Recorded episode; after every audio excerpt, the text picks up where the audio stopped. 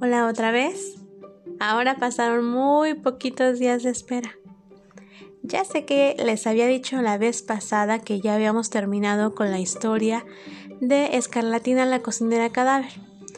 Pero ¿se acuerdan que dejamos a Román en el mortibus con la mortibusera? Pues algo tenía que pasar después, ¿no? Vamos a saber qué es lo que pasó cuando Román llegó a casa y lo que pasó poco tiempo después. Atentos.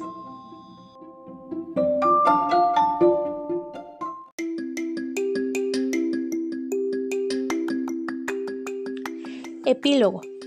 O lo que pasó cuando regresé al Masaca.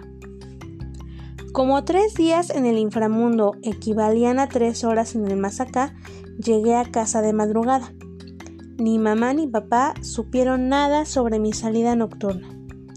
Lo primero que hice nada más al llegar fue abrir la despensa y tomar un paquete de galletas de chocolate. Estaba hambriento. Luego subí a mi cuarto con Dodoto y buscamos un escondite para el casco de aviador. Me atraganté con las galletas. No piensen que al día siguiente les conté a mis papás algo de lo que había pasado en aquella madrugada. Imagínense la situación.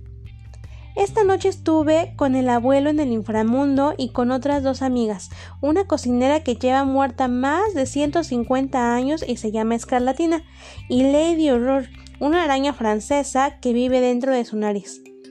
Pensarían que estoy loco. Seguro que les daba por mandarme a un psicólogo infantil. En cambio, lo que hice fue perseguir mi sueño de chef. Y en eso sigo. Acabo de cumplir 11 años y ya soy capaz de hacer magdalenas sin que parezcan monstruos de varias cabezas. Los brownies me salen de maravilla y hago una ratatouille que es para chuparse los dedos. Pero lo mejor de todo es que conseguí elaborar mi propio libro de recetas igual que Escarlatina. La verdad, me siento orgulloso de mí mismo. Por cierto, el día que cumplí 11 años me llegaron a casa dos regalos misteriosos. Una medalla de aviador metida en un sobre y un ojo envuelto en una tela de araña. Sí, me escucharon bien. Un ojo. ¿Se imaginan quién me pudo enviar esos regalos? Yo sí. De hecho, no hay día en que no me acuerde del abuelo, de Escarlatina y de Lady Horror. Junto con ella aprendía que hay que perseguir los sueños, pelear por aquello en lo que uno cree y no rendirse jamás. ¿Ven? Estoy hecho un filósofo. Yo filosofo, tú filosofas, ellos filosofan. Es que estoy viendo los verbos en clase de lengua y mamá dice que tengo que practicar. Y yo le contesto siempre lo mismo. Mamá, yo de lengua tengo de sobra y a ella le hace gracia y a mí también. En eso consiste la felicidad, en la hermosura de las cosas pequeñas, del día a día.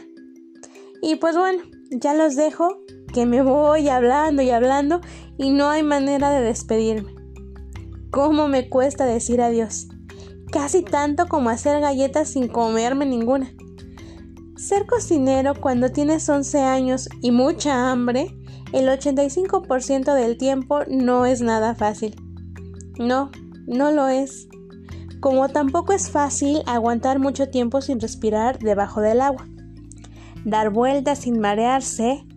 Que Dodoto de muestras de cariño. Correr 3 kilómetros sin sudar. Que Doña Matracas hable sin escupir.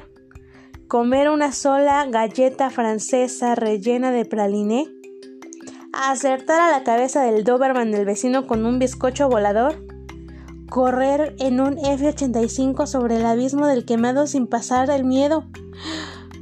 En fin, bon appetit.